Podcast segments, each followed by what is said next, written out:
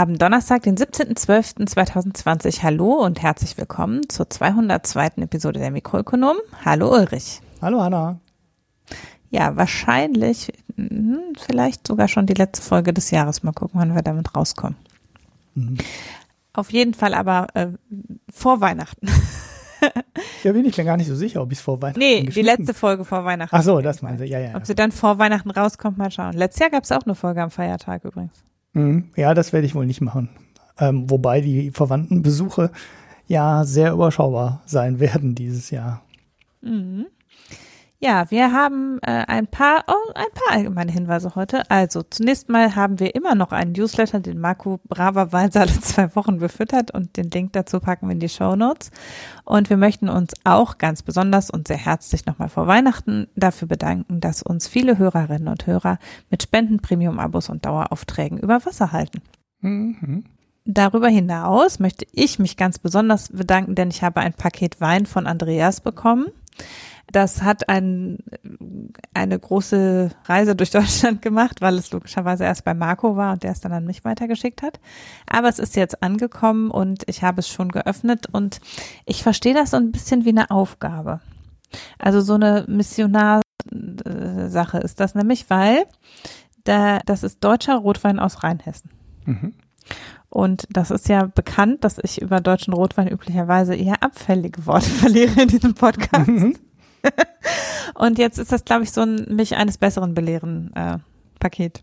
Okay. Ich werde das auf jeden Fall natürlich völlig unvoreingenommen alles probieren, wahrscheinlich alles zwischen Weihnachten und Silvester. Nein, Quatsch. ich weiß ja nicht, wie viel du bekommen hast. Sechs Flaschen. Sechs Flaschen, okay. Ja, aber ich habe auch ein Paket bekommen. Ich weiß aber noch nicht mal, ja, ich weiß noch nicht mal, wo es, äh, von wem es gekommen ist und was drin ist, weil dazu bin ich alles nicht gekommen, das nachzugucken. Ich werde mich dann in der nächsten Folge dann bedanken. Ich habe es nur heute panisch abgeholt, weil heute war, glaube ich, der letzte Tag, an dem man es abholen konnte. Das habe ich dann mach, auch gemacht. Und ein Paket auch auf den Weg gebracht, das auch was mit dieser Sendung äh, zu tun hat. Mhm. Ja, also jedenfalls, ich habe mich über den Wein sehr gefreut und bestimmt, also Andreas hat mir auch schon eine Mail geschrieben, mir ganz ausführlich erklärt, warum er mir diesen Wein schickt und ich äh, bin da hoffnungsvoll, dass er besser ist als der durchschnittliche hessische Dornfelder, den man im Supermarkt kaufen kann. Von daher bin ich gespannt. Außerdem haben wir einen Kommentar erhalten zur vorletzten Folge, in der ich beteiligt war. Da hat, also wir haben in den, zu den letzten Folgen viele Kommentare bekommen. Danke dafür. Die meisten davon haben wir auch schon beantwortet, außer den von Robert, den ich nicht beantwortet habe, in dem Robert völlig korrekt darauf hingewiesen hat, dass die chinesische Währung Renminbi heißt und Yuan nur die Mengeneinheit ist. Mhm. Das weiß ich eigentlich. Ich habe dir dazu schon Fragen in Klausuren gestellt. und trotzdem, immer wenn diese Abkürzung in Tabellen steht, die ja CYA ist, die offizielle Abkürzung, vertue ich mich wieder. Mhm. Es ist sowas, was aus meinem Hirn durch andere Fakten immer wieder rausgeschwemmt wird, habe ich den Eindruck. So, dann kommt anderes unnützes Wissen hinzu und schiebt das wieder raus. Ja, die, die dreistellige Abkürzung macht, glaube ich, bei mir, dass ich dann immer wieder das falsch sage. Hm. Also danke für den Hinweis. So viel Zeit muss sein.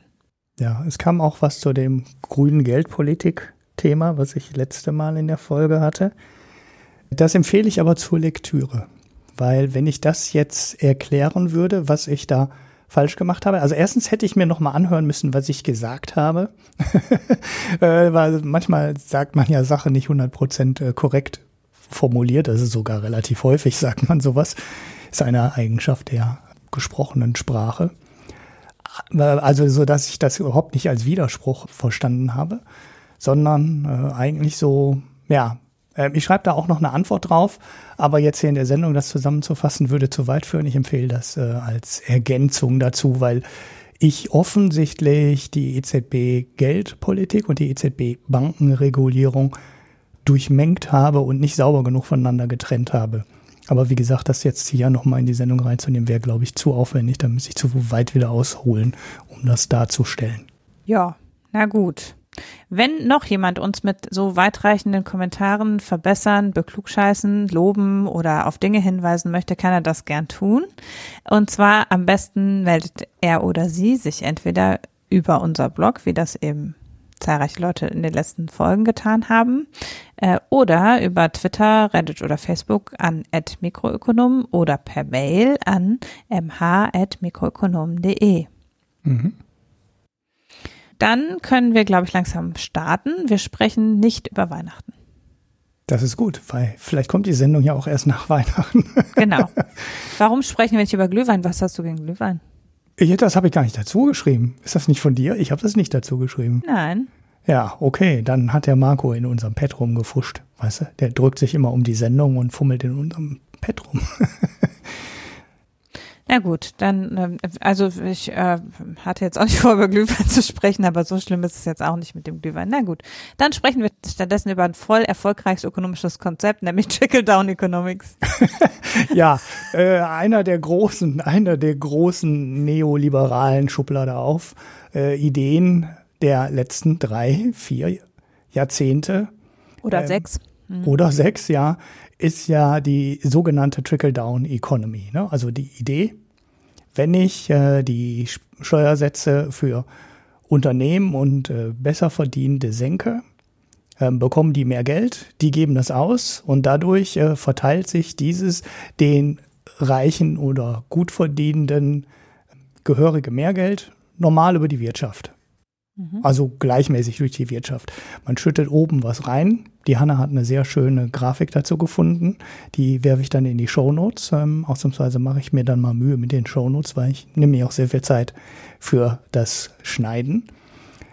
Ähm, dass dann das Geld halt so nach und nach ähm, in der Mittelschicht und bei den einfachen Arbeitern ankommt.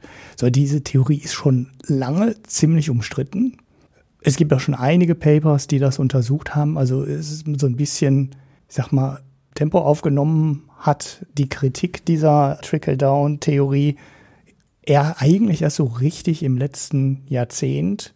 Gibt es da ältere Forschung auch dazu und ältere Papers dazu.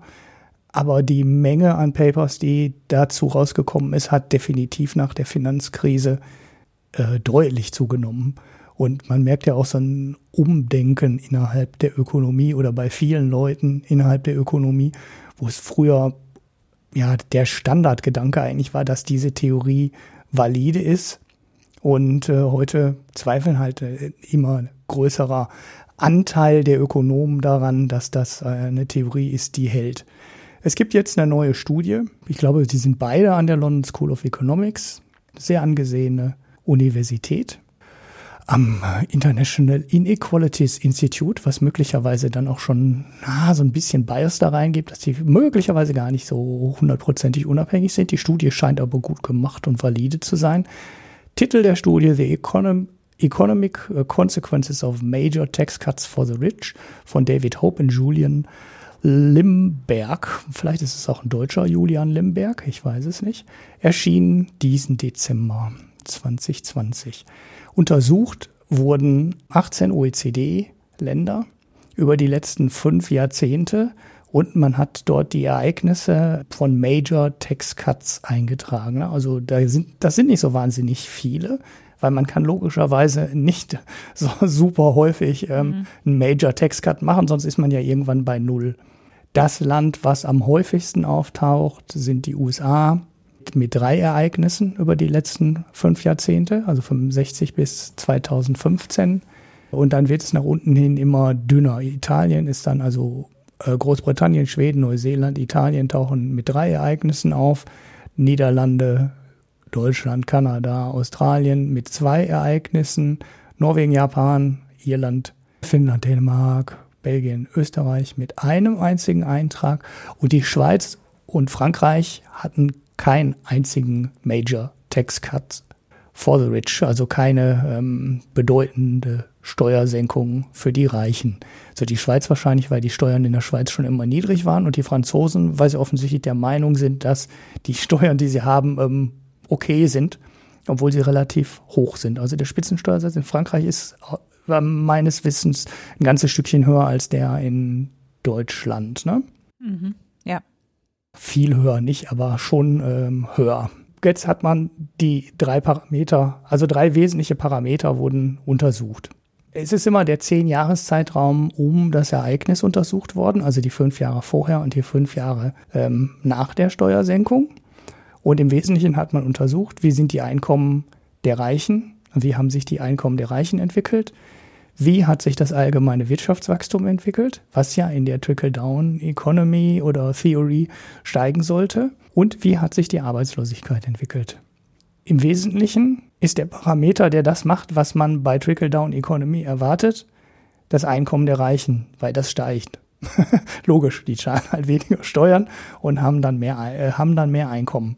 So, der Teil ist logisch. Der ist ja auch nicht, äh, der ist ja auch nicht strittig. Ne? Also da gehen ja auch alle von aus, dass das natürlich so wirkt. Jetzt ist allerdings die Frage, warum gönnt man den Reichen mehr Geld? Weil da setzt ja dann die Theorie an, weil die sagt dann, die geben das aus, dann verteilt es in der Ökonomie, das schafft Arbeitsplätze und das schafft Wirtschaftswachstum. Und genau diese beiden äh, weiteren Parameter sind in der Studie auch untersucht. Und das ist halt die Arbeitslosigkeit und das ist äh, das BIP pro Kopf. Die Auswirkung auf das BIP pro Kopf ist fast nicht messbar. Also da sind ähm, im Endeffekt die fünf Jahre vorher und die fünf Jahre nachher fast gleich auf der Nulllinie. Ja, sprich, es gibt keine Änderung nach oben oder nach unten oder irgendwie geartete Ausschläge. Die Entwicklung auf die Arbeitslosigkeit oder äh, ja, auf die Arbeitslosenquote ist etwas positiver. Allerdings steigt die Anzahl der Arbeitsplätze nur etwas, nur, nur, ja, so zwei, drei Jahre lang und dann hebt sich der Trend wieder auf. Also dann passiert nicht mehr so wahnsinnig viel. Das heißt, das scheint auf die Anzahl der Arbeitsplätze einen, äh, relativ, einen temporären Einfluss nur zu haben und danach fängt sich das wieder. Das heißt also, wenn du die Steuern, den Spitzensteuersatz von 50, 40, 30 Prozent senkst, in mehreren Stufen senken würdest, würde das die Arbeitslosigkeit halt nach der Steuersenkung ein bisschen positiv beeinflussen. Also die Arbeitslosigkeit würde senken. Mittelfristig auf, auf fünf oder zehn Jahre gerechnet hat hat das kaum einen Effekt. Ja, das ist, ähm, das ist die Auswirkung auf die ähm, Arbeitslosigkeit und ähm, auf das GDP und die Einkommensungleichheit, ja, die wird natürlich größer, weil die Einkommen der Reichen weiter steigt. Was kann man jetzt an der Studie kritisieren? Also die kann natürlich, ich habe jetzt das, nun kann man ja nicht so einfach mal eben nachrechnen. Könnte man zwei Sachen, könnte man zwei Sachen kritisieren. Also das erste ist, dieser Fünf-Jahres-Zeitraum, der ja fix ist, ne? fünf Jahre vorher, fünf Jahre nachher sind in den Grafiken immer aufgetragen. Oder könnte man sagen, okay, vielleicht ist, wirkt der Effekt ja gar nicht auf fünf Jahre. Man sieht ja zum Beispiel an der Arbeitslosigkeit, kann man ja über zwei oder drei Jahre einen positiven Effekt nachweisen. Das heißt, man sollte auch andere Zeiträume untersuchen. Weil wenn du jetzt hier einen Cut machen würdest nach drei Jahren, könntest du halt den positiven Effekt auf die Arbeitslosigkeit äh, aus der Studie rausziehen. Wenn du die, also wenn du ein Ergebnis äh, dir herleiten willst, was du gerne haben möchtest, dann würdest du jetzt halt sagen, ja, wir haben mal einen Drei-Jahres-Zeitraum gewählt und dann hättest du einen positiven Effekt auf die Arbeitslosigkeit und könntest dann sagen, ha, Trickle-Down funktioniert ja doch, geil. So, machst du den Zeitraum länger, machst du den auf fünf Jahre, ähm, kannst du den Effekt halt nicht mehr messen, weil sich dann äh, das wieder normalisiert. Diese Kritik haben sich die aber die Studienautoren schon zur zu Herzen genommen und haben mit einem Einjahreszeitraum gearbeitet und haben auch eine offensichtlich eine ziemlich wilde Monte Carlo Simulation gemacht, also weitere Zeiträume da reingebaut in die Studie und auch die ähm, untersucht und dann auch in diesen weiteren Simulationen keinen entscheidenden Effekt feststellen können. Ja, also das ist relativ wurscht, welchen Zeitraum du nimmst. Sobald du anfängst, quasi alle Zeiträume zu, zu berücksichtigen, ist kein positiver Effekt mehr messbar, bis eben auf den Effekt, dass die Einkommen für die Reichen steigen. Ja, das, äh, so Studien haben wir einige gehabt. Deshalb braucht man, glaube ich, die Ergebnisse auch gar nicht so wahnsinnig ähm, groß jetzt hier auseinander zu rollen oder, oder breit zu rollen, weil die passen in eine ganze Kette von Studien, die bisher schon gemacht wurden. Ja, und das ist so im Endeffekt äh, das Ergebnis dieser Studie auch. Trickle-Down-Economy doesn't work. Das gibt's einfach nicht. Das ist ein Hirngespinst. Und äh, das wollen die Politiker, die gerne die Spitzensteuersätze für die Reichen, besser verdienenden senken wollen. die glauben an diese äh, Untersuchung oder die wollen daran glauben, damit sie ihre politische Agenda umsetzen können. Und mehr ist es am Ende nicht, weil alle anderen Effekte, die die behaupten, gibt es de facto nicht. Ganz spannend fände ich ja, also es gibt diesen, die, die Behauptung dieses Effekts gibt es ja für diverse Szenarien. Also man kann ja auch das finden in genau dem, was jetzt sozusagen in Bezug auf Corona auch diskutiert wird, dass da, wo ja man sagt, die Reichen, also die Vermögen der Reichen haben ja zugenommen über die Pandemie, während die der Armen abgenommen haben, dann, also auch bei solchen Effekten, bei Ereignissen, die die Reichen überproportional bevorteilen, mhm. ähm, wird ja immer darüber gesprochen, ob das aber dann nicht zum Beispiel zumindest zur Stabilisierung der Wirtschaft beiträgt. Und es gibt das ja auch als zwischenstaatlicher staatliche Argumentation, dass also gesagt wird in der Entwicklungsökonomik, man macht Investitionen zugunsten von Industrie in Entwicklungsländern und hofft darauf, dass dadurch zwangsläufig auch die Bauern am Ende profitieren. Also man fördert quasi relativ singulär einzelne Wirtschaftssektoren und hofft darauf, dass sich das so auf die ganze Ökonomie ausbreitet. Das ist mhm. auch eine Variante des Trickle-Down-Effekts. Wird auch, kann man auch empirisch nicht nachweisen. Ähm, aber die Frage ist halt, es gibt also dieses mit den Major Tax Cuts hat ja eben den, das Problem, dass das ein, was ist, was, was man ja wie ein quasi natürliches Experiment beobachten muss, man es nicht äh, quasi vergleichend über Gruppen her, herbeiführen kann. Ähm, und wenn man jetzt verschiedene solche, also äh, wesentlich die Literatur verbessern würde, meines Erachtens, wenn man verschiedene solche Ereignisse, die nicht alle mit Steuern zu tun haben, zusammenwerfen würde. Also wenn man auch gucken würde, äh, in anderen Situationen, wo die Einkommen der Reichen aus anderen externen Gründen gestiegen sind. Mhm. Ja, also wenn man einfach quasi Nettoeinkommen der Reichen als Variable nimmt und nicht Tax-Cut, ähm, dann hätte man mehr, hätte man eine breitere ba Datenbasis. Äh, natürlich kann man noch andere Länder hinzufügen, dann würde man auch in eine breitere Datenbasis kommen, aber so würde man eben, äh, so könnte man es eben noch erweitern und gleichzeitig auch inhaltlich ein bisschen breiter aufstellen, weil es am Ende ein Argument ist, was an ganz vielen Stellen zieht. Mhm. Und das andere ist natürlich, was äh, die Frage, warum das nicht funktioniert. Und dazu gibt es ja zumindest, und das, das finde ich im Paper tatsächlich ein bisschen enttäuschend, dass, also es legt nicht den Schwerpunkt darauf, aber es wäre, es, es liefert eigentlich gar keine Erklärungsansätze, warum es nicht funktioniert. Piketty hat dazu ja den äh, so ein, so ein Verhandlungs-Verteilungskampf-Argument, dass er sagt, dass quasi die Reichen umso verhandlungsmächtiger werden, je mehr Einkommen sie haben und dadurch immer härter verhandeln können, auch was Besteuerung und sowas anbelangt, quasi immer stärker ihr wiederum zu ihren Gunsten die Politik shapen können, ja, weil sie mit dem Geld einflussreicher werden. Mhm.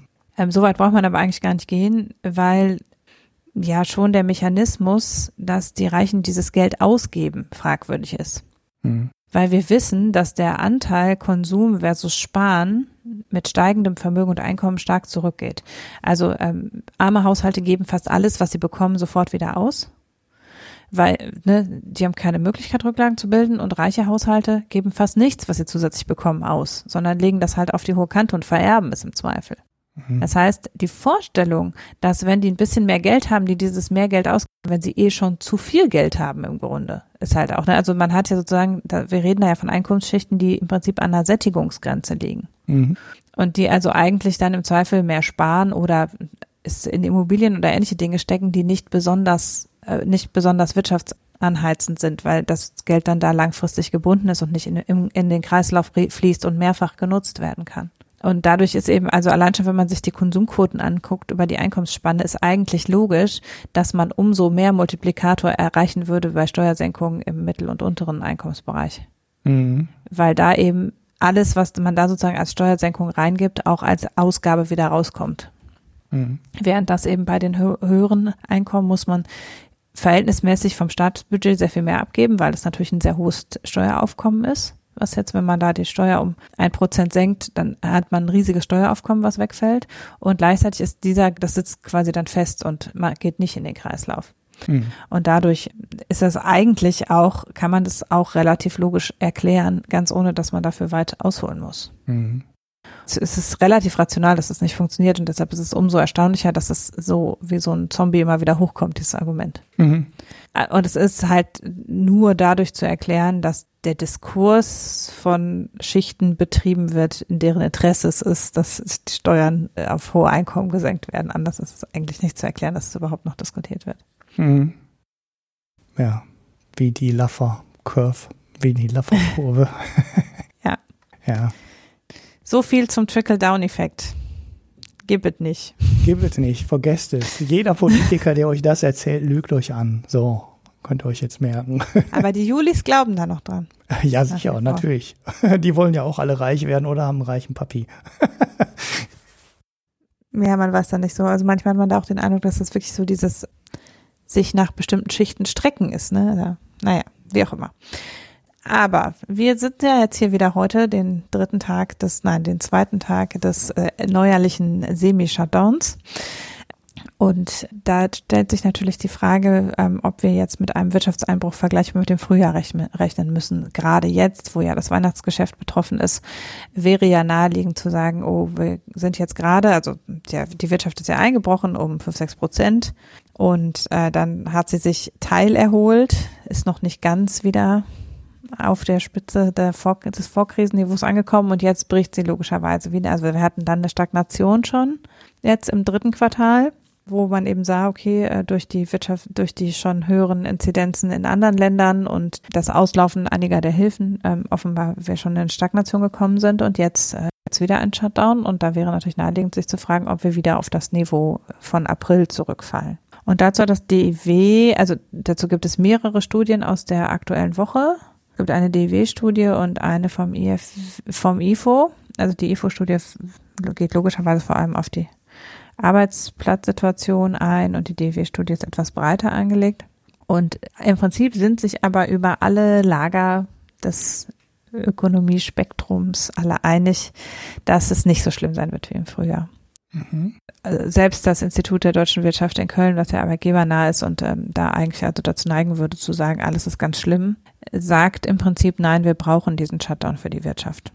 Mhm. Also äh, es ist damit zu rechnen, also das vierte Quartal äh, wird schon negativ ausfallen und das erste Quartal 2021 vermutlich auch. Das kommt in den Simulationen relativ eindeutig raus aber eben nicht im Bereich von 5, 6, 7 Prozent wie im Frühjahr, sondern eher im Bereich von äh, 3 bis 4 Prozent sind die Schätzungen. Und äh, die, äh, die Studien kommen auch relativ übereinstimmend zu dem Ergebnis, dass die Erholung wiederum auch innerhalb von, so wie jetzt vorher, auch wiederum innerhalb von zwei Quartalen auf das Vorkrisenniveau möglich ist, wenn denn wir diesen Shutdown bis mal, also die simulieren auch schon den länger bis Ende Januar Mhm. Aber wenn man dann eben so einen Frühlingseffekt annimmt, dass die Inzidenz dann niedriger ist und die Impfaktion einsetzt und äh, es durch die wärmere Jahreszeit weniger drinnen Tätigkeiten gibt und dadurch eben einiges gelockert werden kann, ähm, dann sind sie optimistisch, dass bis Mitte nächsten Jahres wir wieder auf Vorkrisenniveau liegen. Mhm. Also ist ja zunächst mal ganz gut. Eine kleinere, also was man so ein bisschen im Auge behalten muss, die Frage, wie es mit den Insolvenzen weitergeht, weil wir, also mhm. ähm, die Wirtschaftswoche als fast einziges Medium sagt, der neuerliche Shutdown befördert die Zombie-Ökonomie. Mhm. Eine wundervolle Schlagzeile, weil es ja ein Aussetzen der Insolvenzen quasi gab. Ein Teil der Sofortmaßnahmen war ja, dass Zahlungsunfähigkeit nicht mehr sofort zur Insolvenzanmeldung führen musste. Das ist ausgelaufen im September, aber das hat halt für ein halbes Jahr lang quasi zu einem Einbrechen der Insolvenzanmeldungen geführt. Und im September und Oktober haben wir auch noch nicht gesehen, dass da jetzt sich nennenswert alle auf einmal sofort alle waren insolvent. So ist es nicht. Und es wird wohl jetzt auch eine Verlängerung, eine etwas abgewandelte Verlängerung dieser Maßnahme geben, dass eben zumindest diejenigen, die nur deshalb zahlungsunfähig wären, weil sie im November und Dezember äh, kein Einkommen hatten, wiederum befreit werden, davon sofort Insolvenz anzumelden, mit dem Argument, dass dann ja ein Anspruch auf Corona-Überbrückungshilfe äh, besteht und die Überbrückungshilfen zu spät ausgeschüttet worden sind. Es gab ja eine größere Verzögerung. Die meisten haben frühestens Anfang Dezember die erste Überbrückungshilfeausschüttung bekommen. Und wenn die also dann in Zahlungsschwierigkeiten gekommen sind im Verlaufe des November, sind sie dadurch von, müssen sie dann nicht Insolvenz anmelden, weil sie ja eigentlich durch die Hilfe quasi gerettet hätten werden können und das ja auch nacherhalten. Mhm. Das wird halt jetzt ausgeschüttet für den November und dann für den Dezember jeweils verzögert. Und äh, deshalb ist eben die Frage, wie viele, und das darüber kann man im Moment nur mutmaßen, wie viele Unternehmen tatsächlich ähm, dann, wenn irgendwann diese Hilfen halt auslaufen, dann trotzdem so geschädigt sind, dass sie Insolvenz anmelden müssen. Oder eben, weil sie Teile zurückzahlen müssen, weil es, ne, das kommt ja alles noch dazu, darüber haben wir ja schon gesprochen. Und das kann man nicht so genau voraussehen, einfach weil wir ja auch immer nicht reingucken kann, wie nah an der Insolvenz die Unternehmen quasi vor der Krise schon waren. Aber die, der Trend des letzten und Vorjahres deutet ohnehin auf relativ geringe Insolvenztätigkeit hin. Also es sind in den ersten drei Monaten 2020 und im gesamten Jahr 2019 lag die Anmeldung der Insolvenzen deutlich unter den Jahren davor. Ähm, das heißt, es deutet jetzt nichts darauf hin, dass wir da sowas, dass da jetzt ganz viele Unternehmen, die sonst insolvent gegangen wären, künstlich am Leben gehalten wurden, sondern dass wirklich hauptsächlich die dadurch überleben können, die nur durch die Krise insolvent geworden wären und nicht, weil das ja immer das Argument ist ja, man alimentiert damit Unternehmen, die eigentlich eh pleite gegangen wären. Mhm. Und darauf deutet halt der Trend bei den Insolvenzen nicht hin. Das heißt aber nicht, dass jetzt nicht trotzdem, also bisher ist, ist trotz dieses ganzen, des ganzen Corona-Jahres ist eben immer noch das Level der Insolvenzen deutlich unter dem Vorjahreslevel. Und äh, da kann schon noch passieren, dass das ein oder andere Unternehmen im Verlauf des Jahres 2021 noch so eins anmelden muss. Das ähm, ist klar. Und auch bei den Arbeitsplätzen sieht es nicht ganz so gut aus wie beim Wachstum. Da wird doch damit gerechnet, dass jetzt insbesondere bei den befristeten Minijobs und niedrig qualifizierten Jobs es doch nochmal einen erheblichen Verlust an Arbeitsplätzen geben wird, in Größenordnung eine Viertel bis eine halbe Million aber eben hauptsächlich bei Minijobs und befristeten Arbeitsverhältnissen, weil eben immer noch Unternehmen zögerlich sind, wenn sie Kurzarbeit in Anspruch nehmen können, Leute zu entlassen. Also dadurch, dass eben ja klar ist, es ist vorübergehend.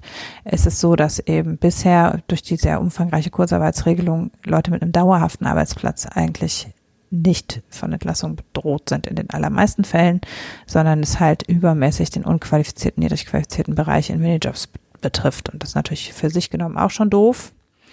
Und bei den Stellen haben wir auch keinen Erholungseffekt gesehen. Im Gegenteil, ist halt im dritten, im zweiten Quartal, wo es ja eigentlich mit der Wirtschaft schon wieder aufwärts ging, ist die Beschäftigung weiter gesunken. Äh, das heißt, bei den Arbeitslosenzahlen warten wir noch auf die Erholung. Und das wird jetzt, da kommen dann eben nochmal welche drauf. Also bezüglich Arbeitslosigkeit muss man eben schon damit rechnen, dass der, die Erholung länger dauert. Das ist auch normal. Das haben wir auch in bisherigen Krisen immer gesehen, dass der Arbeitsmarkt ein wenig langsamer ist halt.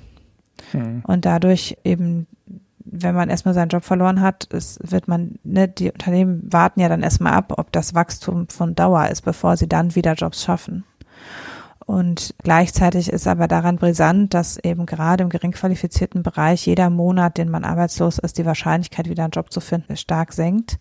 In der Größenordnung, dass eben ungefähr pro Monat neun Prozent der Leute in dauerhafte Arbeitslosigkeit kommen. Mhm. Und das heißt, das muss man so ein bisschen, äh, trotz Kurzarbeit und obwohl die Kurzarbeit gut wirkt, ist das so eine Hypothek, die wir noch länger tragen werden.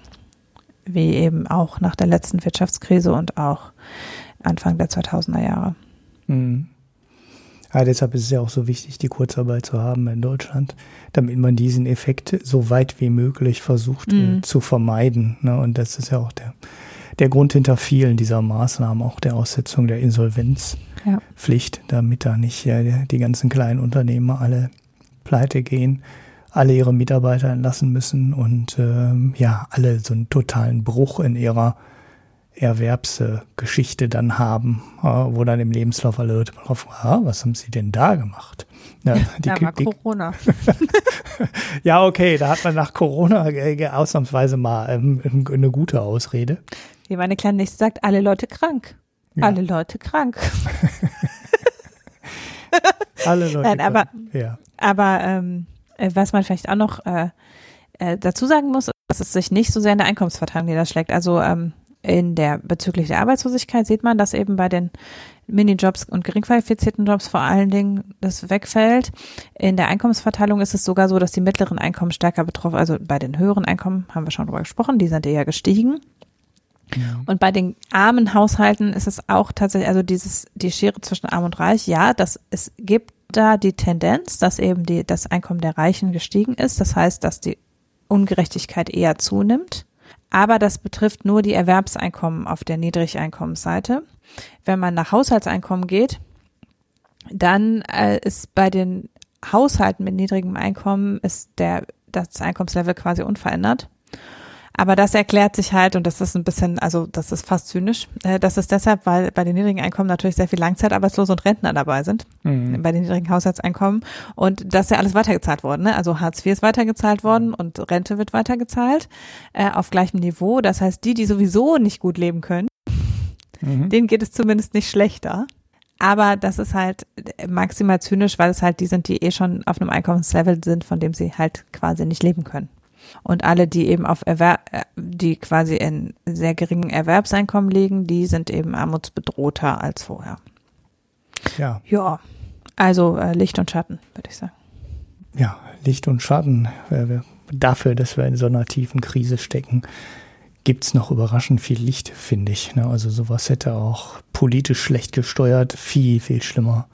Äh, ja, wobei, also das hängt jetzt sehr davon ab, wie sich die Infektionszahlen entwickeln, weil natürlich ähm, wir, je länger wir diesen Shutdown durchziehen müssen, desto schlimmer ist es natürlich einerseits für die Wirtschaft und andererseits sieht man eben bei den Infektionszahlen im Moment und den Zahlen, wie die Krankenhausauslastung im Moment ist, sieht man, dass natürlich auch diese Infektionszahlen jetzt massiv wirtschaftsschädlich werden, mhm. weil eben so viele Leute ausfallen, weil du ja bei, wir inzwischen ja auch wissen, dass Leute, die Covid hatten, auch bei mittelschwerem Verlauf unter Umständen sehr lange ausfallen und dass äh, eben, wenn Leute jetzt auch wegen anderer Sachen im Krankenhaus nicht mehr behandelt werden können oder auf OPs warten müssen oder sowas, auch das natürlich den Krankenstand insgesamt nach oben treibt.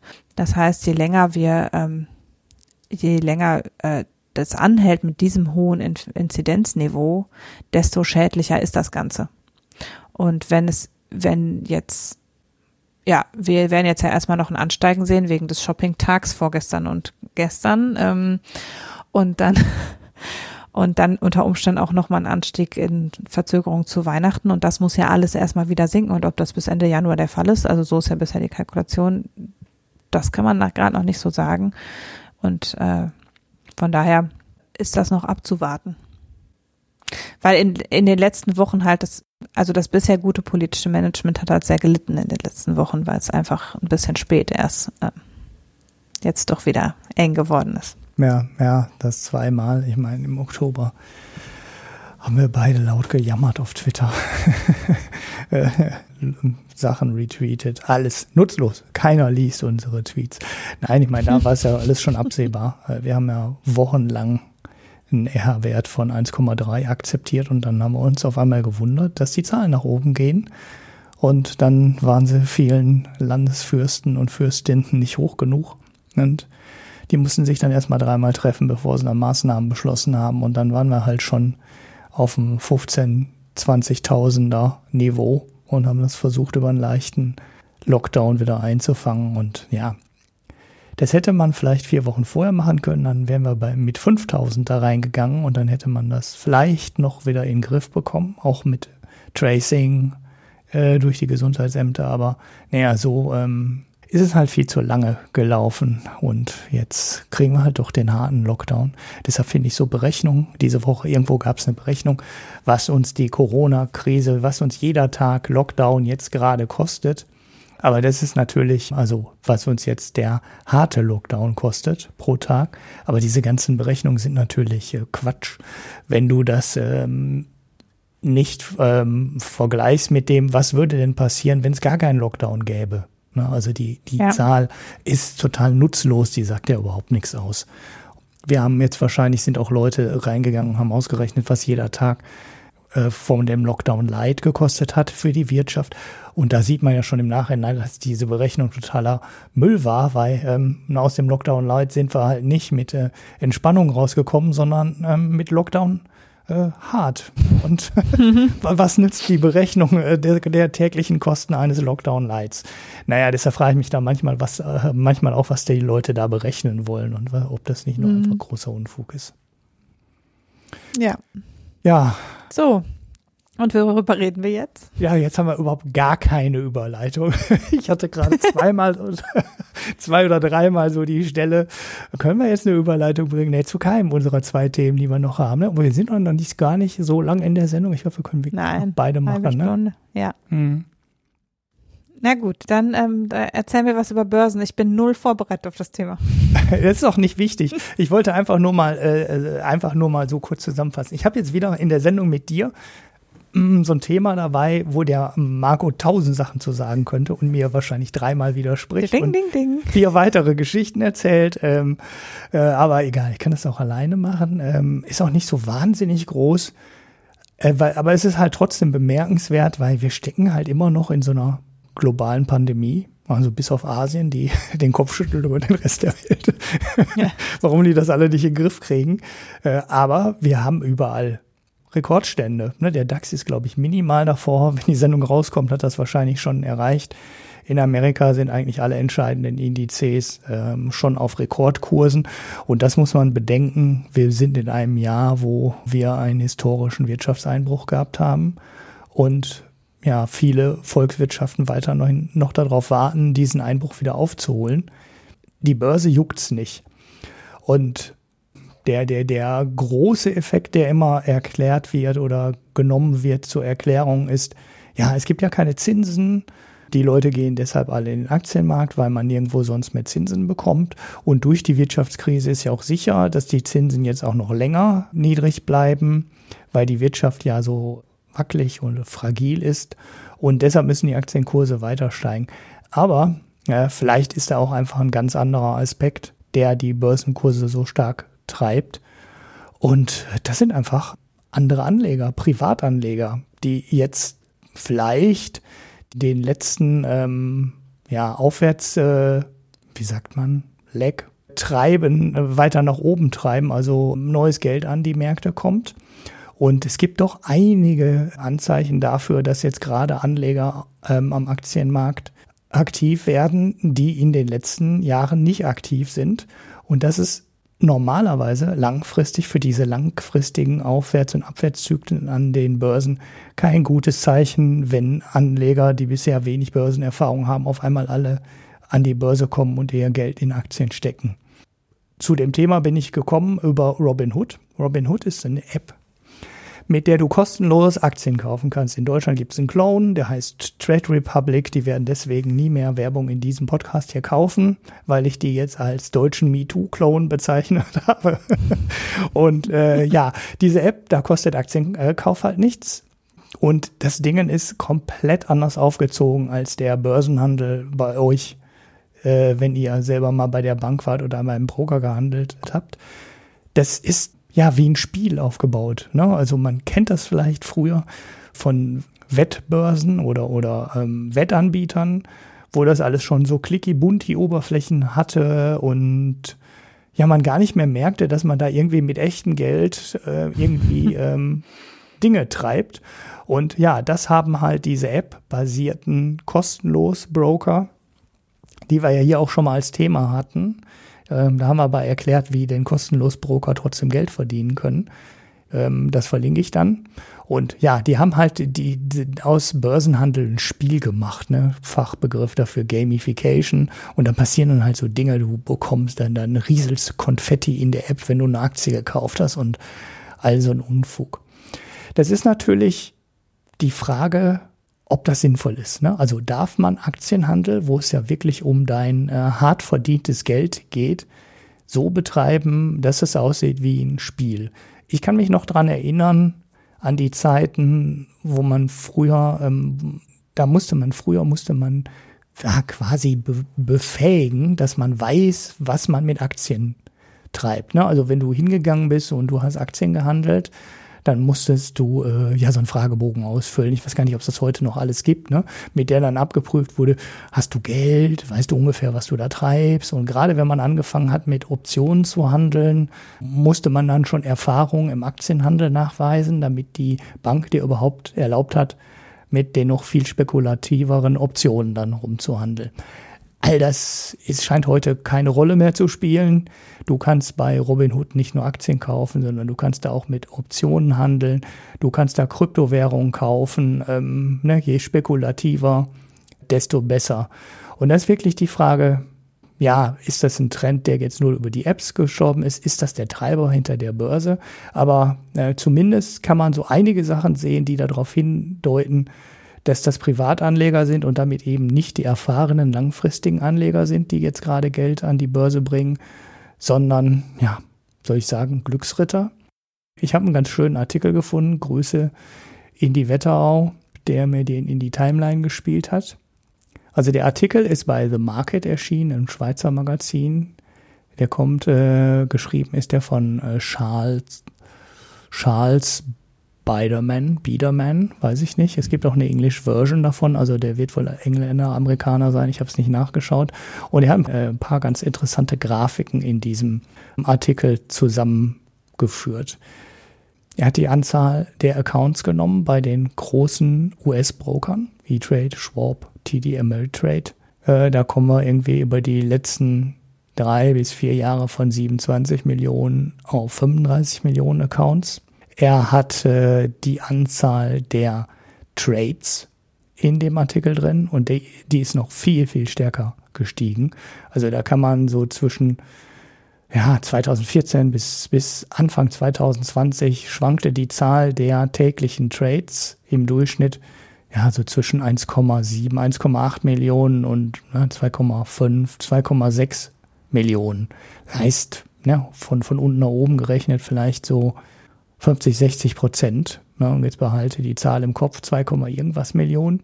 Erstes Quartal 2020, 5,7 Millionen Trades durchschnittlich pro Tag. Zweites Quartal 7,7 Millionen Trades durchschnittlich mhm. pro Tag über diese Broker. Das heißt, wir reden über eine Verdreifachung innerhalb von zwei Quartalen, also von Q 2019 auf zweites, äh, Q4 2019 auf Q2 2020. Und das dritte Quartal war wieder ähnlich hoch, also auch wieder 7,7 Millionen, die Nachkommastelle dahinter minimal geändert. Das heißt, wir sehen schon ein massiv erhöhtes Handelsvolumen von Privatanlegern. Und na, wie ich gerade schon sagte, das sind nicht unbedingt die klügsten langfristigen Anleger, sondern tendenziell immer ein Hinweis für ja die letzte Phase ähm, eines Börsenanstiegs. Eventuell gibt es noch andere ähm, Hinweise. Ne, wir sehen, alles, was Aktien an neu an den Markt bringt, das wird den Firmen, die an die Börse gehen, quasi aus den Händen gerissen. Ne, wir hatten letzte Woche zwei größere IPOs von auch sehr bekannten Firmen. Das ist auch so ein Trend, den man immer sehen kann. Privatanleger kaufen relativ häufig auch die Firmen, die sie selber kennen. Ne? Das heißt, irgendwie so ein Industriedienstleister ist dann nicht unbedingt ein großer Profiteur in der letzten Phase eines Börsenaufschwungs, sondern nicht selten sind das Firmen, die der normal Otto Normalverbraucher oder John Doe dann halt auch kennt. Ne?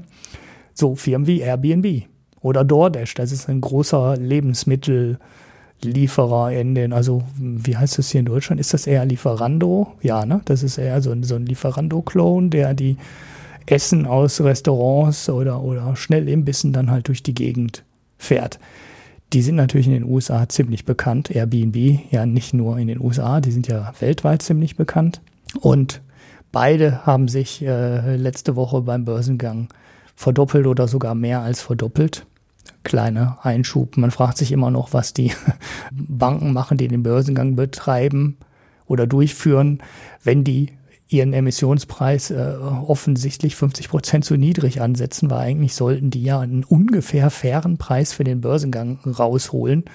Denn das Geld wollen ja auch Leute haben, ne? die Altaktionäre, wenn sie bei einer Kapitalerhöhung kommt, möchte die Firma halt einen möglichst hohen Preis haben, damit ihr möglichst viel Geld zufließt.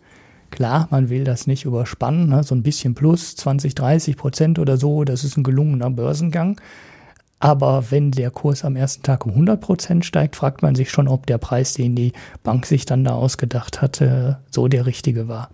Gut, Börsengänge, gerade von bekannten Firmen, es läuft alles. Also im Moment äh, werden ganz wenige Börsengänge nur abgesagt und äh, so auch Firmen, die kein Geld verdienen, auch Firmen wie Airbnb, die eigentlich gerade wegen der Pandemie im Tourismussektor ja mehr oder weniger untersucht, äh, unterwegs sind und richtige Probleme haben, die Buden loszuwerden. Mhm. Auch denen wird, äh, werden die Aktien aus den Händen gerissen. Und um mal ein Thema nochmal aufzugreifen, was wir hier auch schon mal hatten, was der Marco mal hatte, diese ähm, Specs, diese ähm, ja, Börsenmäntel, die an die Börse gebracht werden, wo noch gar nicht klar ist, welche Firma äh, dieser Spec dann kaufen soll. Auch die haben kein Problem, im Moment Geld einzusammeln. Ich habe einen Artikel ähm, gesehen, wo, ich weiß gar nicht, ob das jetzt in dem war, 100 ähm, Specs die ungefähr zusammen 100 Milliarden Dollar eingesammelt haben. Da ist im Moment äh, auch kein Problem da. Wenn du ein Anleger bist mit etwas Namen, der auch schon mal geschafft hat, erfolgreich Firmen zu übernehmen oder vielleicht schon mal so ein Backanlagevehikel schon mal gehabt hat und damit äh, eine Firma gekauft hat und dann erfolgreich an die Börse gebracht hast, also sobald du einen guten Track Record hast, ist es im Moment für diese Leute offensichtlich also total easy Milliarden am, an der Börse einzusammeln, ohne dass du weißt, was der überhaupt mit diesem Geld vorhat, was der machen wird. Ja, im Endeffekt ist es ein Blankoscheck. Ne? Es gibt einen Haufen Geld für was, für irgendwas, was völlig unklar ist. Und das, auch sowas, ist ein sehr gutes Zeichen dafür, dass die Anleger im Moment ja sehr viel Vertrauen haben in so Geschichten. Man könnte auch negativ sagen, Sie sind äh, vielleicht auch einfach leichtsinnig. Und vielleicht kommt zu diesem Leichtsinn auch noch eine Schussgier. Und auch das sind dann immer ähm, Zeichen für eine späte Phase eines Börsenaufschwungs. Ähm, ne? IPOs, die den äh, neue Aktien, die den Firmen aus den Händen gerissen werden, äh, Blankoschecks, die unterschrieben werden, alles, alles läuft. Und das ist schon einigermaßen beeindruckend, wie rund da das ganze Geschäft gerade läuft und da verdienen sich einige Leute, Leute gerade eine, eine goldene Nase. Jetzt werden mich so Bitcoin-Leute vielleicht dafür hassen, aber ich könnte mir gut vorstellen, dass der Treiber hinter Bitcoin, ein neues Rekordhoch, 23.000 Dollar heute, muss man jetzt fast im Moment, glaube ich, minütlich drauf gucken, weil gestern waren es irgendwie 21.000, heute Morgen waren es 22.000, heute Mittag waren es 23.000. Vielleicht ist der Treiber dahinter genau das Gleiche. Jetzt nicht wieder dieses, dieser ganzen Kursbewegung, weil das da ein paar Großinvestoren einsteigen, in den letzten Monaten eingestiegen sind in Bitcoin das war, glaube ich, nicht zu übersehen für jeden, der an dem Thema ein bisschen näher dran ist. Ich bin auch nicht so super tief drin, aber ich habe trotzdem mitbekommen, es gab einige Fonds, die in den Bereich aktiv geworden sind, einige Großanleger, die in dem Bereich aktiv geworden sind und die sind sicherlich für den ganzen ersten Teil des Aufschwungs verantwortlich gewesen. Aber jetzt dieser Teil, der in den letzten Wochen passiert ist, da könnte ich mir schon gut vorstellen, dass das jetzt auch wieder diese Privatanleger sind, die, um die Klammer jetzt zu schließen, dann eben auch über diese gamifizierten neuen kostenlos Trading-Apps in diesen Markt einsteigen, weil das ist ein übliches Feature inzwischen in diesen Apps, dass du darüber auch Kryptowährungen kaufen kannst. Und damit ist die Schwelle für einen Bitcoin-Anleger halt auch noch mal ein ganzes Stückchen niedriger geworden, als es äh, früher war, wo Banken, wenn, geh mal zu deiner Bank und sag, du möchtest Bitcoin sagen, dann zeigen die dir einen Vogel und äh, werfen dich raus. ich übertreibe jetzt ein bisschen, ne? aber ähm, es ist halt äh, deutlich einfach, was gab's für super Probleme, zum Beispiel einen Fonds auf Bitcoin aufzulegen ne? oder Zertifikate auf Bitcoin aufzulegen. Das waren ja riesige Diskussionen, die mit den Regulierungsbehörden dann äh, geführt werden mussten. Ne? Lange Gespräche und ja, heute kann sich jeder Privatanleger äh, irgendwo so einen Account schießen bei so einer App, die so easy zu bedienen ist, dass es jeder hinbekommt und da sein Geld in Bitcoin reinschieben. Und das ist halt schon was anderes, als es in der letzten ähm, großen Blase oder in dem letzten, will ich gar nicht so negativ sagen, in dem letzten Kurshoch von Bitcoin war. Da war es halt für einen Privatanleger noch ein ganzes Stückchen schwieriger. Und so einfach wie bei Robinhood und Konsorten war es halt früher nicht, Geld in Kryptowährungen zu schieben. Ja, gut, das war dieses börsenmögliches Börsenbubble-Thema. Ich bin mal gespannt, wie lange das noch gut geht. Ich könnte mir schon vorstellen, dass es nicht mehr so super lange ist. Also ne, kann auch sein. Manchmal lösen sich so Bubbles ja auch ohne großen Knall, sondern durch äh, drei Jahre Stagnation in den Börsenkursen, wenn die Wirtschaft wieder wächst und dann passen sich die Verhältnisse wieder an. Aber gerade wenn viele Privatanleger sind, dann hast du halt auch viele Anleger drin, die schnell Panik schieben können. Und äh, wer weiß, vielleicht gibt's ja doch noch eine Pleitewelle, die durch Corona ausgelöst wird. Oder ach, was weiß ich, äh, vielleicht steigen auch einfach irgendwann nur die Zinsen wieder und äh, das reicht dann schon, um das alles wieder einzufangen. Hm. Also Zinssteigerung würde ich jetzt erstmal. Ja, das kann schon sein, dass die äh, wirklich länger, lange nicht mehr. Das dauert länger. Ja. Also und bei der Pleitewelle ist es auch so, dass natürlich im Moment in der Diskussion vor allem kleine und mittelständische Unternehmen sind. Mhm. Und die Frage ist, wie stark wirkt sich das tatsächlich börsenrelevant aus? Mhm. Also weil es auch den größeren Unternehmen vielen ja gerade in der Krise auch nicht richtig schlecht geht, weil insbesondere die, die, Lieferketten in Asien haben, da läuft ja alles schon wieder super. Mhm. Also das ist ja, äh, also klar, jetzt bei Sachen wie Airbnb ist es natürlich nicht verständlich, aber ähm, wir hatten ja im Frühling so einen Einbruch, deshalb, weil es in Asien auch eingebrochen ist am Ende. Und dieser Effekt fehlt jetzt. Mhm. Und äh, von daher ist es, glaube ich, für viele größere Unternehmen ähm, ist der heimische Arbeitsangebotseffekt vielleicht schlimmer als, als der Absatzeffekt im Moment. Mhm. Also was, was man vor allem jetzt hat, ne, was der großen Unterschied in der zweiten Welle, glaube ich, ist, ist, was auch den Einbruch ein ganzes Stückchen abschwächt, ist, dass diese, die Panik nicht mehr da ist. Ne? Im Frühling wusste ja mhm. keiner, was los ist und äh, wie schlimm das noch wird. Und ähm, inzwischen, ja, es ist ein wirkt es beherrschbarer und man hat sich halt auch dran gewöhnt. Wir wissen jetzt ungefähr, wie es übertragen wird. Wir wissen ungefähr, was man dagegen machen kann. Wir ähm, wissen, wie die wirtschaftlichen oder politischen Gegenmaßnahmen ähm, anschlagen und dass die anschlagen. Und ja, deshalb sehen wir es, glaube ich, auch ein ganzes Stückchen gelassener und deshalb spielt es an der Börse halt überhaupt gar keine Rolle. Es ist trotzdem ein bisschen bemerkenswert, weil mhm. wir sind ja noch weit weg von äh, den alten Hochs in der Wirtschaft, aber an der Börse haben wir die schon locker erreicht und es war ja nicht so, als wäre die Börse vorher total eingebrochen, ne, sondern die Bewertungen waren ja schon äh, vorher hoch. Dann hatten wir eine Wirtschaftskrise. Allein dadurch sind die Bewertungen noch weiter gestiegen. Und ähm, ja, jetzt steigt die Börse halt trotzdem immer noch weiter. Ne? Es ändert sich ja gar nichts. Es ist ja völlig fast äh, total fast entkoppelt irgendwie.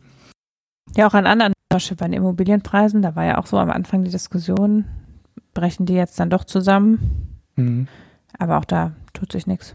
Ja, die Diskussion ist auch total weg. Ne? Also irgendwie diskutiert mhm. auch keiner mehr über angeblich zu hohe Immobilienpreise. Ähm, ja, vielleicht sind wir uns auch alle zu sicher. Ich glaube in der Wirtschaft, ne, in der grundlegenden Wirtschaft eher nicht.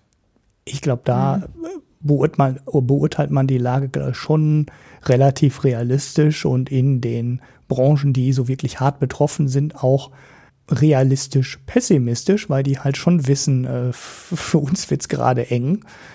Aber ich glaube, im Großen und Ganzen stimmt da die Beurteilung. Bei den Börsenkursen bin ich mir da nicht so sicher, ob die Beurteilung da noch zur aktuellen Wirtschaftslage passt. Hm. Ja, so, reden wir noch über Kohle? Oh, ich sagen wir mal so, wir haben ja vor zwei Folgen über äh, Kohleausstieg gesprochen und darüber, dass eigentlich der Kohleausstieg ohnehin schon ähm, schneller gehen wird, als äh, der Kohleaus das Kohleausstiegsgesetz vorsieht. Und hieran quasi nahtlos anschließend ist diese Woche rausgekommen, dass das Bundeswirtschaftsministerium ein Gutachten nicht veröffentlicht hat, das explizit für ja, wie soll man sagen, also das explizit ausgerechnet hat, dass wenn der Kohleausstieg so erfolgt wäre, wie die Kohlekommission ihn empfohlen hat, mhm. man im rheinischen Braunkohlerevier hätte im Tagebau Garzweiler schon früher die Kapazitäten so weit runterfahren können, dass man die Umsiedlungen, die noch geplant sind, hätte abbrechen können. Mhm. Ohnehin ist es natürlich schon ein starkes Stück, wenn man vier Gutachten beauftragt, davon eins zurückzuhalten und die anderen nicht. Mhm. also es ist ja gang und gäbe leider in Ministerien, dass äh, wirtschaftliche Gutachten oder überhaupt wissenschaftliche Gutachten zurückgehalten werden, wenn sie nicht in die aktuelle Politik passen. Das ist leider immer noch durchaus üblich. Also wenn man im Auftragsforschung macht für Ministerien, weiß man nie, ob man nachher dann einen Maulkorb kriegt und darüber nicht sprechen darf. Mhm. Äh, da gibt es ja inzwischen einige Wissenschaftler, die sich dafür aussprechen, dass steuerfinanzierte Forschung auch offen zugänglich sein muss, aber bisher ist das nicht das, der Fall. Wenn das Ministerium der Auftraggeber ist, dann darf das über die Veröffentlichung entscheiden. Aber insbesondere natürlich brisant ist es eben, wenn es, na, wenn es ausgeschrieben war, es mehrere gab, die da beauftragt worden sind, nur eins zurückgehalten wird. Das ist natürlich nochmal, also dass nicht einfach das Thema fallen gelassen wird, sondern dass nur die rausgepickt werden, die das Richtige herausfinden. Und dann hat es halt hier in dem Fall nicht nur einen politisch gesteuert, also so, dass man den Eindruck hat, da wird eine bestimmte Politiklinie unterstützt durch die Veröffentlichungspraxis, sondern es wird auch ganz klar eben zugunsten eines Konzerns gehandelt. Und das ist, glaube ich, das also, dass das Kohleausstiegsgesetz Mist ist und dass dieses Vorgehen, was sie da beschlossen haben, blöde ist. Das äh, wissen, wussten wir alle schon vorher und auch, dass es viel schneller, marktgeregelt schneller erfolgen kann, war uns eigentlich klar. Mhm. Aber ähm, das, es geht da jetzt weniger darum, dass der Kohleausstieg schneller hätte erfolgen sollen, sondern insbesondere um den Abschaltplan für bestimmte Kraftwerke. Und da ist es ja so, dass das, das empfohlen worden war von der Kohlekommission ein sehr gleichmäßiges Runterfahren aller Förderleistungen und aller Kraftwerke, mhm. ähm, so dass eben ganz kontinuierlich die An der Anteil des Kohlestroms an der Gesamtverstromung sinkt. Mhm.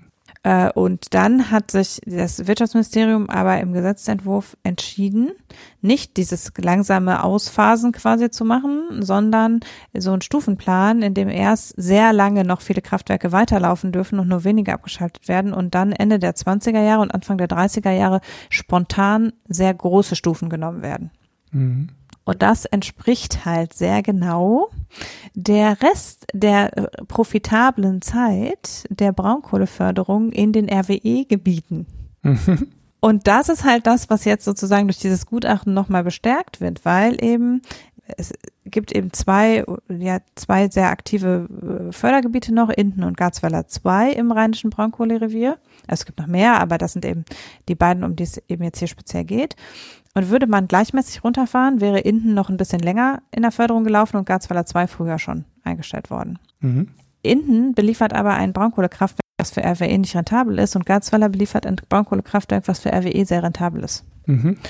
Und indem man eben jetzt diesen äh, Umschalt, diesen Abschaltplan so gemacht hat, dass eben das relativ rentable Kraftwerk noch länger laufen kann, hat RWE umgeswitcht und im Tagebau Inden wird weniger stark gefördert nur noch und der wird früher ähm, eingestellt und der Tagebau, Tagebau Garzweiler soll in Gänze ausgeschöpft werden. Und das ist eine wirtschaftlich für RWE sehr lukrative Sache, die exakt durch dieses Gutachten hätte offengelegt werden können. Also dass eben ganz deutlich geworden wäre, wenn man nicht dieses, diesen Stufenplan gehabt hätte, in dem eben das, äh, das Kraftwerk in der Nähe von Garzweiler sehr spät erst abgeschaltet wird, sondern wenn man gleichmäßig Blöcke von den beiden Kraftwerken hätte abschalten lassen, dann wäre es nicht lohnend gewesen. Mhm. Und äh, ja, das ist natürlich, das deutet halt schon darauf hin, dass RWE mehr als eigentlich, also dass RWE ziemlich hohen Einfluss auf die Politik des Wirtschaftsministeriums hatte, auch schon unter den Vorgängerministern, ist auch jetzt nichts ganz gänzlich Neues, weil auch schon im Bereich des Atomausstiegs und im Bereich des, äh, der Kohlekompromisse 1 bis 15 immer klar wurde, dass eben die wirtschaftlichen Interessen des RWE-Konzerns immer ganz gut gewahrt waren. Und das ist aber jetzt halt ganz klar, dass es eben, dass dieser Stufenplan da ganz erheblich die Wirtschaftlichkeit der Kraftwerke von RWE befördert. Und das ist natürlich schon, äh, ja, ich las das Wort Korruption. Oh. Das wird man natürlich erst wissen, wenn man weiß, was Herrn Altmaiers Anschlussverwendung oder sein, die seiner Staatssekretäre ist am Ende. Aber es deutet ein wenig in diese Richtung, ähm, dass eben schon RWE da offensichtlich im Wirtschaftsministerium ähm, interveniert hat gegen die Veröffentlichung dieses Gutachtens. Mhm. Ja. Ja. Ja, ich fand ja, ich habe ja, ich habe ja die Aufregung über die Studie nicht so ganz verstanden. Ne? Da gab ja Altmaier, Rücktritt Altmaier oder sowas trendete auf Twitter. Und ich habe da nur so einen Kommentar zu abgegeben, ist, oh, wenn man länger und mehr Braunkohle fördert, muss man mehr Dörfer weg äh, baggern. Das ist ja eine Überraschung. da hat ja keiner mit gerechnet. Also ja, das ist natürlich, ne, drei Studien veröffentlichen und eine in der Schublade lassen. Aber klar, das war doch logisch. Wir hatten den, wir haben die Grafik gesehen, wie die Förderung gesenkt werden soll ne, und die Verbrennung gesenkt werden soll. Und wir haben gesehen, es wird eben nicht jedes Jahr gesenkt, gesenkt, gesenkt, gesenkt, sondern wir senken zwei Jahre, dann frieren wir ein, machen eine Stufe für fünf Jahre und dann senken wir auf einen Schlag. Da war doch klar, wir fördern mehr Braunkohle und damit buddeln wir auch mehr Dörfer weg. Das ist jetzt natürlich genau auf diese beiden Braunkohlegruben zurückgeht. Ne? Die eine, wo das nicht profitable Kraftwerk dran ist, äh, ja, das äh, schaltet man halt schnell ab und das, wo das profitable Kraftwerk dran ist, das man lässt man länger laufen und buddelt dafür die Orte weg. Ne? Fünf Stück waren's. Die sind zwar schon halb leer gezogen, aber ähm, trotzdem, das hätte man sich äh, schon sparen können, wenn man auf ja, auf den Gewinn von RWE einfach gesagt hätte, ist uns doch egal, ob ihr mit euren Kraftwerken Geld verdient oder nicht. Ja, schwieriges Thema. Ähm, leider wird da immer und immer wieder auf die äh, Elektrizitäts Stromanbieter zu viel Rücksicht genommen. Und ja. Nee, vor allen Dingen ist ja nicht nur dazu, ob die damit Geld verdienen, sondern äh, die Frage ist halt tatsächlich auch, ähm, also das, was für mich da mehr dran hängt als jetzt, also ja, es ist natürlich nicht besonders überraschend, aber ähm, es, damit werden ja auch Geschäftsentscheidungen, die in zugunsten der Erneuerbaren hätten getroffen werden können, quasi rausgeschoben. Mhm. Also es ist ja jetzt nicht so, als ob RWE keinen erneuerbaren Strom besitzt, zum Beispiel. Mhm. Und indem man eben da noch eine Möglichkeit gibt, Gewinne abzuschöpfen, verhindert man auch Investitionen in anderen Bereichen. Das wird also, ja genau RWE andersrum erklärt haben. Sie werden ja gesagt haben, wir brauchen ganz viel Geld aus der Braunkohle und die stecken wir dann alle in erneuerbare Energie. Und wenn wir kein Geld vorher verdienen, dann können wir nichts in erneuerbare Energie reinstecken. Na, hätte ich als Altmaier gesagt, naja gut, dann steckt halt jemand anders das Geld in die erneuerbare nee, das, Energie ja, rein. Ja, der, der Punkt ist ja der, dass äh, man, wenn man nach den Preisen geht, ähm, eben die, die Investitionsentscheidung eindeutig gewesen wäre und mhm. wir ja über den Kohlekompromiss ohnehin schon eine eigentlich unrent, unrentabel werdende Energieform weiter fördern. Und das halt noch zusätzlich dadurch befördern, dass wir die rentableren Kraftwerke jetzt sozusagen noch weiter alimentieren. einen erweiterten Solardeckel gibt bis in die 30er Jahre hinein. Das ist halt schon alles so ein bisschen. Ähm, ja. Ja, ja, man ja. hätte die halt nicht schonen müssen. Ich meine, RWE wird es halt so verkauft haben, ne? So, wir brauchen ganz viel mhm. Geld, dann stecken wir ganz viel Geld in regenerative Energien. Wir wollen ja den Umbau auch treiben. Aber der Gedanke dahinter ist ja falsch, weil den Umbau kann natürlich auch völlig jemand völlig anderes treiben, auch wenn RWE kein Geld verdient. Wenn der Marktpreis ja. stimmt für Wind, dann wird halt jemand anders Windkraftanlagen bauen. Und äh, wenn die Förderung von Solaranlagen stimmt oder manchmal muss man ja nicht mal sagen, die Förderung muss stimmen, sondern manchmal muss man ja, manchmal wird der Solarenergie in Deutschland werden ja schon richtig, wie sagt man, Stöcke in die Speichen geworfen, wie ist das Bild? Dann ne, da müsste man das ja nur wegnehmen. Man müsste den Markt ja nur wieder machen lassen, äh, was eigentlich ja. da ist. Ja, ja traurig. Also, äh, ja. Ja, jetzt also äh, Fridays for Future und die Grünen fordern eine Nachverhandlung des Kohleausstiegsgesetzes. Na, won't happen. Nee, weil das ist auch, das ist das Problem ist ja, dass man jetzt argumentieren kann, das Gutachten hat ja einen veralteten Stand, weil ähm, durch das Kohleausstiegsgesetz jetzt eben dieser Stufenplan beschlossen wurde und dann gilt nicht mehr das Garzweiler unrentabel wird. Mhm. Und das ist halt so, ne, dadurch hat man jetzt quasi durch diese verzögerte Veröffentlichung, hat man jetzt geschafft, dass das Gutachten outdated ist. In Wirklichkeit basierte das Gutachten halt auf den Empfehlungen der Kohlekommission vor dem Ausstiegsgesetz und da hatte es völlig Bestand. Mhm. Aber jetzt müsste man dafür ja quasi den ganzen Plan zurückdrehen. Dann werden wahrscheinlich zwei der anderen Energiekonzerne sagen, äh, nee. Mhm. also, ja, und dadurch, ähm, allein das ist schon natürlich, ähm, also eine gewisse unternehmerische Planbarkeit muss man ja auch sicherstellen, trotz allem. Ja, das macht es natürlich jetzt sehr unschön und ist eben dann schon die Frage, wie, wenn da es schon keine, vermutlich keine Konsequenzen haben wird, was jetzt das Kohleausstiegsgesetz anbelangt, ist dann schon die Frage, ob es persönliche Konsequenzen haben sollte. Mhm. Aber wie gesagt, das ist auch äh, die Aufregung darum, dass das jetzt nicht veröffentlicht wurde. Ja, die ist auch ein bisschen künstlich, weil das ist Alltag. Also ich kenne Leute, die nicht mehr im Ministeriumsauftrag arbeiten, weil sie davon so angenervt sind, dass die Sachen dann in der Schublade verschwinden. Mhm. Und man kann sich darauf nicht verlassen, dass wenn man mit Steuergeldern was herausfindet, dass das dann auch veröffentlicht wird. Mhm. und das hat man ja auch gesehen bei dieser Studie vom Umweltbundesamt zum Thema ähm, CO2-Preis und Verkehrswende. Und auch da war es ja so, dass die das dann ja irgendwann aus eigener, quasi äh, auf eigene Seite und ohne Freigabe durch das zuständige Ministerium veröffentlicht haben. Aber auch das war ja ein halbes Jahr nachdem die die fertiggestellt hatten, die Studie, und nur sozusagen auf eigene Kappe, weil auch da eben diese Studie nicht öffentlich zugänglich gemacht wurde durch das beauftragende Ministerium. Und das ist nicht selten. Mhm. Und deshalb dieses Faktum an sich müsste jeden zweiten Minister zum Rücktritt bewegen. Also das muss man umgekehrt auch sagen, sondern es muss halt, also aus politischen Gründen wird das oft gemacht. Die Frage ist halt, ob hier wirklich, ob man nachweisen kann, dass da wirklich eine Einflussnahme äh, erfolgt ist direkt durch RWE. Das wäre halt der Grund dann. Also die Nichtveröffentlichung allein ist leider politischer Alltag. Mhm. Ja. ja, der eigentliche Skandal ist äh, das Ausstiegsgesetz und wir, das Einstielen ist nur noch die Kirsche auf der Sahne. Ja, mhm. Oder die Sahne auf dem Kuchen. Oder boah, ich hab's heute nicht mit den Bildern. Ey.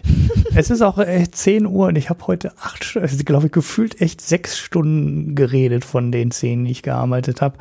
Ähm, irgendwann ist man da nochmal durch. Ja, so ist es. Also, Herr Altmaier, ähm, Sie müssten eigentlich zurücktreten, aber wir wissen, dass Sie sie nicht tun. oh je. Gut. Ja, ähm, was mit Gesellschaftsteil? Was ist mit Gesellschaftsteil? Ich habe ja, ich habe einen Pick.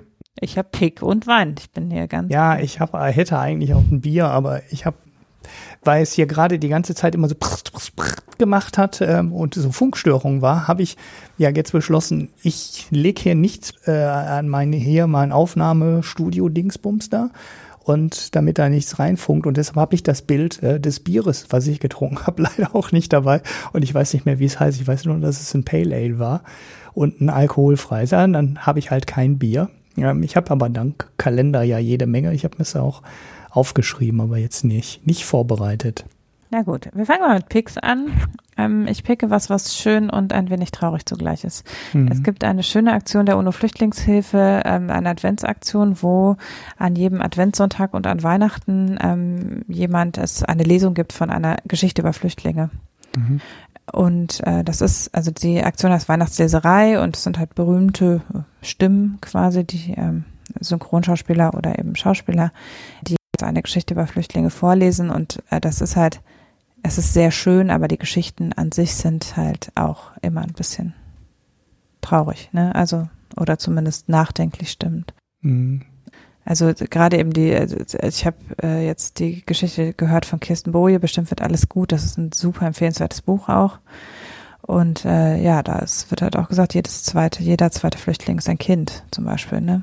Mhm. Und das ist eben das sind so Sachen, die machen einen schon gleichzeitig auch nachdenklich und das ist natürlich auch der Sinn, aber ich finde es eine sehr schöne Aktion, die sehr auf sehr positive Art und Weise ähm, eben da den Blick hinlenkt, wo er eigentlich hingehen sollte, gerade vor dem Hintergrund der gegenwärtigen Situation in, Mo in Moria finde ich das sehr, ähm, ja, finde ich das sehr äh, gut und beeindruckend, sich das anzuhören. Mhm. Es also es ist äh, nicht das nicht, ganze äh, Buch, nee, es ist ne? nur eine. Ähm, also das ist nur ein Bilderbuch bestimmt. Ah, okay. Deshalb, er liest, das liest er ganz. Also es sind immer eins so ja halt Bilderbuchlänge Geschichten. Also, ach, ist immer der gleiche Leser, nämlich Just, Oliver Rohrbeck. Das ist Justus Jonas von den drei Fragezeichen. Mhm.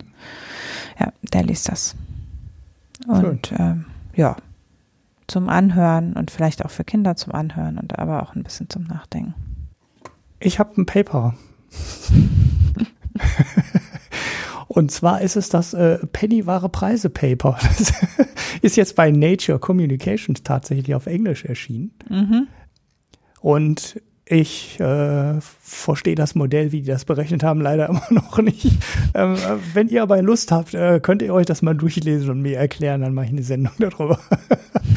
ähm, ja, ich habe das ja irgendwann äh, mal lange gesucht, aber irgendwie hätte ich gerne Einblick in das, in das Modell, ne, was die da ähm, benutzen, um diese ganzen Sachen zu berechnen, also den Klimaschaden von Fleisch und so weiter zu berechnen. Aber irgendwie bringt mir auch so eine Veröffentlichung da nicht wirklich viel Einblick. Ich frage mich, ob dieses Modell Open Source ist. Kann das jeder benutzen? Kann das da jeder mit durchrechnen? Oder kann man wirklich ein Paper auf so, einem, äh, auf so einer Datenbank berechnen, die dann halt quasi eine Blackbox ist? Finde ich äh, ja ähm, überraschend.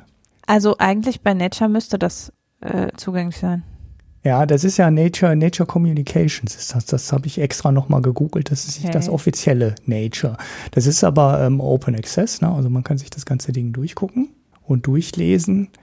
Ich frage mich trotzdem immer noch, wie die den eigentlichen ähm, ja, Klimaschaden berechnen und welche Sachen da alle reinlaufen, weil wenn man sich so Einzelaspekte anschaut. Ne? Also das ist halt äh, Global Emissions Model for Integrated System, GEMIS, das ist im Endeffekt das Modell, was die benutzen.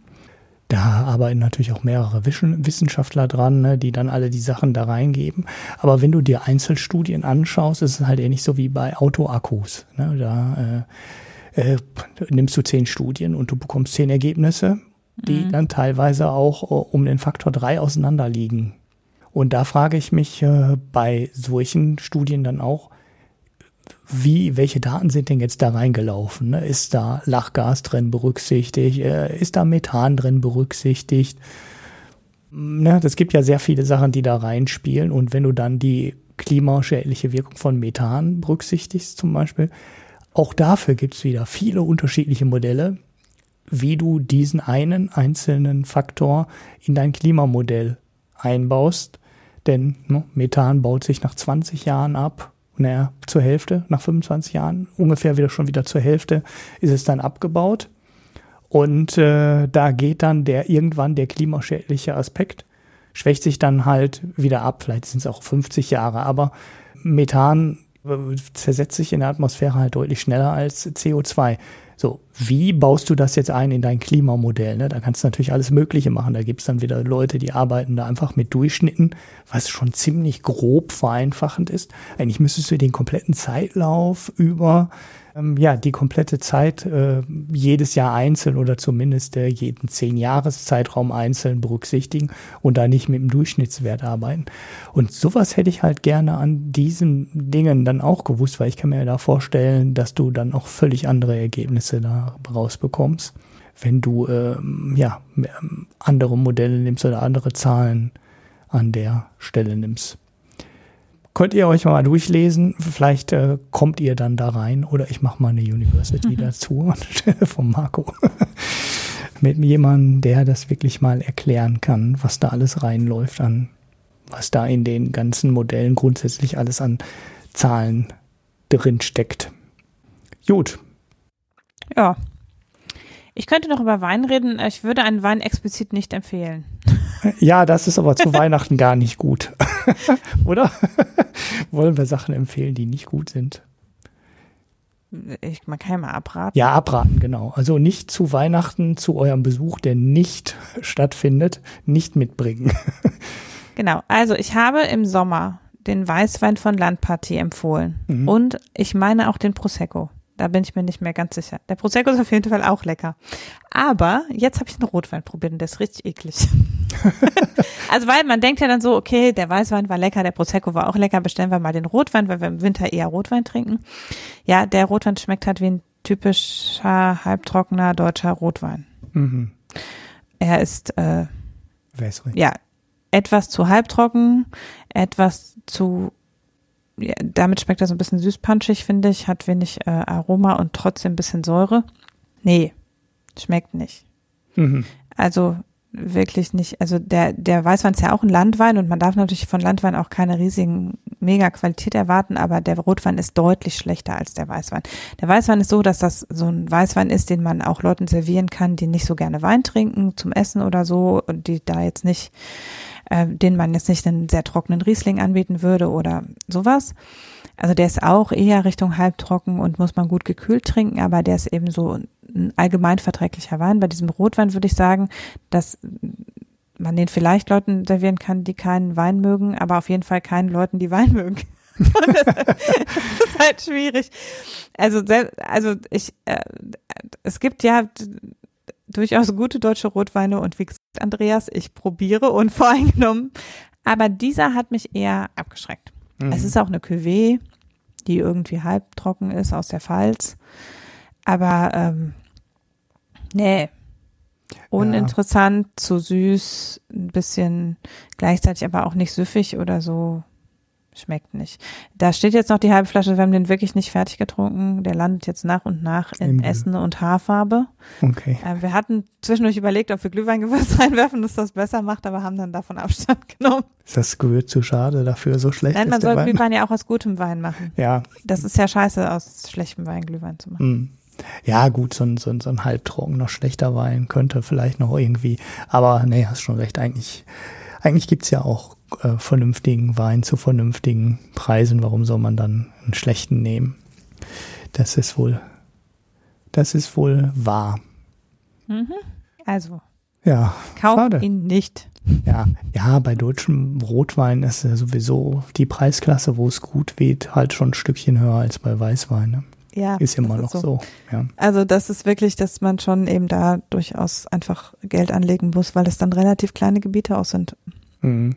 Wo dann eben da was etwas Innovativeres ausgebaut wird als ähm, der übliche Dornfelder und so.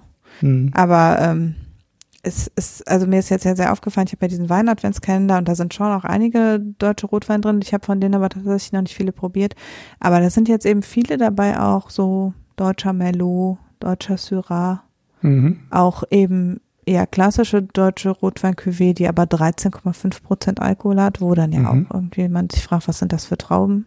Da haben wir aber auf Twitter schon wieder schon ein bisschen drüber diskutiert, dass das offenbar unter anderem eine Klimawandel, aber auch eine Anbautechnikfolge ist, dass der deutsche Wein insgesamt alkoholhaltiger wird. Aber ähm, da, ich finde schon auch jetzt so im Weinadventskalender sind eben einige dabei, wo man denkt, ja, okay, das ist was, das würde man nicht warten. Es ist zumindest interessant, das zu probieren oder das mag vielleicht außergewöhnlich schmecken. Und jetzt auch, zum Beispiel in dem Weinkarton von Andreas ist auch ein deutscher Merlot drin. Mhm. Das sind eben dann auch wirklich zumindest neue Sachen. Da kann man dann trotzdem sagen, öh, nee, vielleicht nicht, aber ähm, ja, das ist jetzt eben so eher nicht. Ja, naja, gut.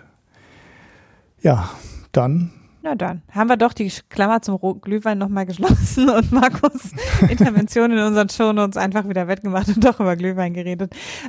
Und damit können wir dann jetzt quasi vorweihnachtlich schließen.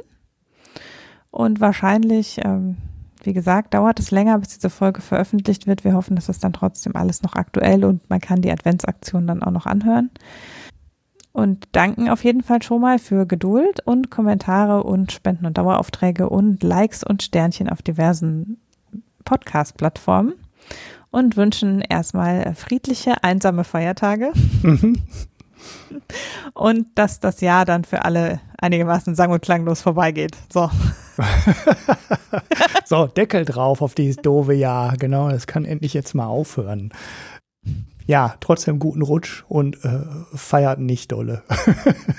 Genau. Bis nächstes Jahr. Macht es gut. Tschüss. Ciao. Ich habe übrigens nicht aufgenommen, falls du meine äh, Dings Oh nein! Scheiße! Du warst weg zwischendurch. Nee, Komplett.